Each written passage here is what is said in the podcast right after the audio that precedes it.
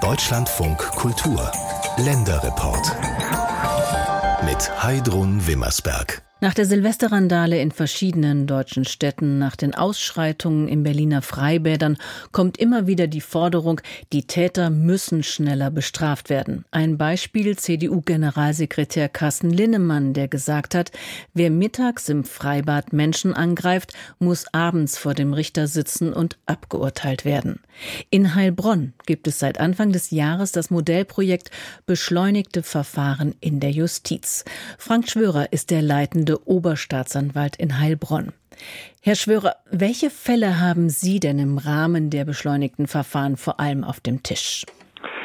Ja, wir haben in unserem Modellprojekt zunächst uns mal zum Ziel gesetzt, überhaupt erst zu ergründen, welche Fälle sich tatsächlich für dieses Mittel in der Strafprozessordnung eignen, das es ja eigentlich schon seit langer Zeit gibt, das allerdings in der Praxis der Strafverfolgung der Strafgerichte immer so ein bisschen ein stiefmütterliches Dasein führt.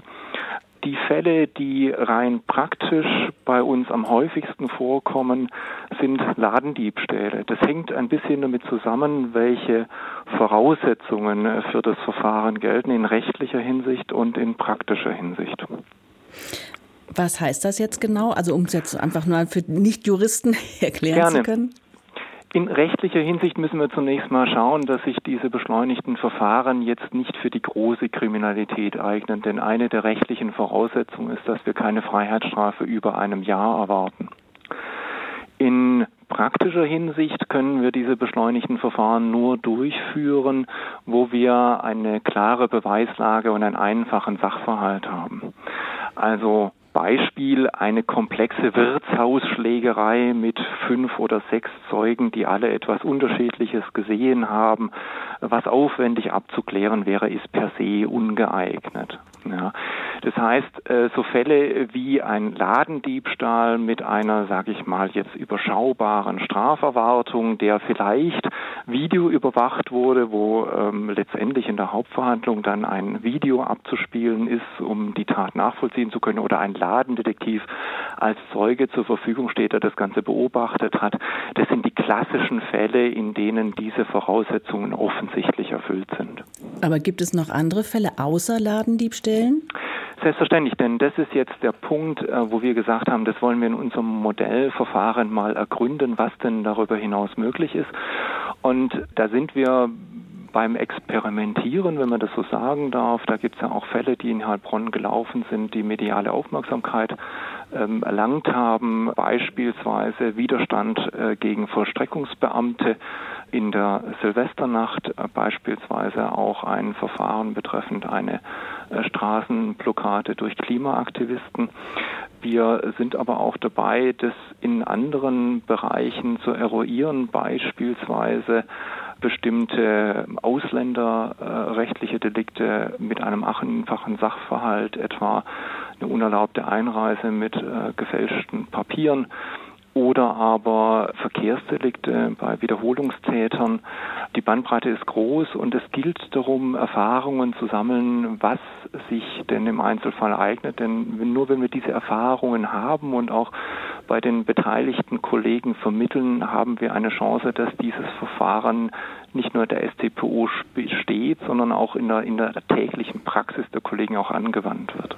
Und was sind die Erfahrungen jetzt? Äh, Sie haben den Fall schon genannt, äh, Randale in der Silvesternacht in Heilbronn und auf der anderen Seite die Klimaaktivisten?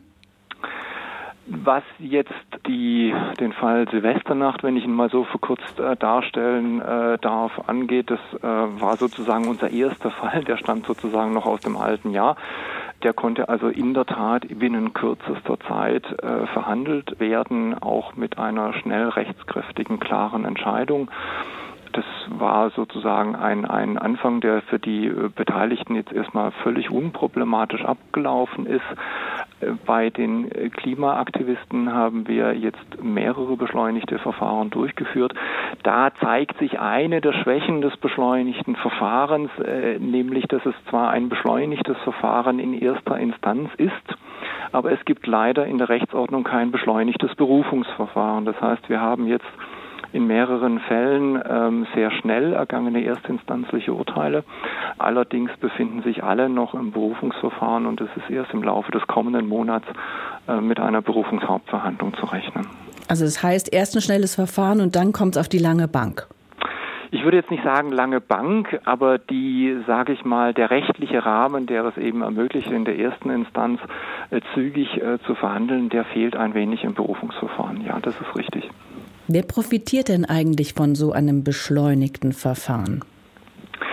Also der größte Profiteur, würde ich mal meinen, ist das Sicherheitsgefühl der Bevölkerung. Denn das ist ja auch das, was hinter äh, medialen Äußerungen von Politikern äh, steckt. Es gibt bestimmte Dinge, äh, die in der Öffentlichkeit sich ereignet, wo die Rechtsgemeinschaft einfach ähm, eine zügige Sanktionierung, eine zügige Aufarbeitung erwartet.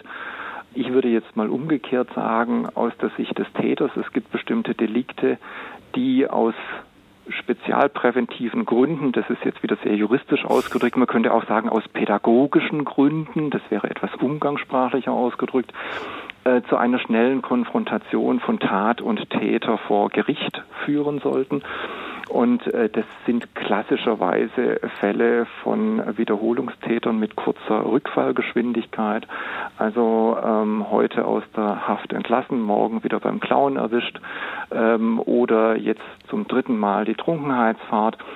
Und in diesen Fällen ist diese schnelle, zügige Konfrontation ein Mittel, mit dem wir versuchen, eben auf den Täter einzuwirken, ihm zu sagen, äh, schau her, wir sind äh, dahinterher und wir nehmen das ernst und diese Sanktion greift schnell ein. Tatsächlich ist es so, dass manch ein Täter, wenn es denn doch viele Wochen oder gar auch Monate dauert, äh, bis er mit der Tat konfrontiert wird, manchmal schon gar nicht mehr so recht in der Lage ist, Tat und Verhandlung und Sanktion richtig zuzuordnen. Frank Schwörer, leitender Oberstaatsanwalt in Heilbronn, über das dortige Modellprojekt Beschleunigte Verfahren in der Justiz.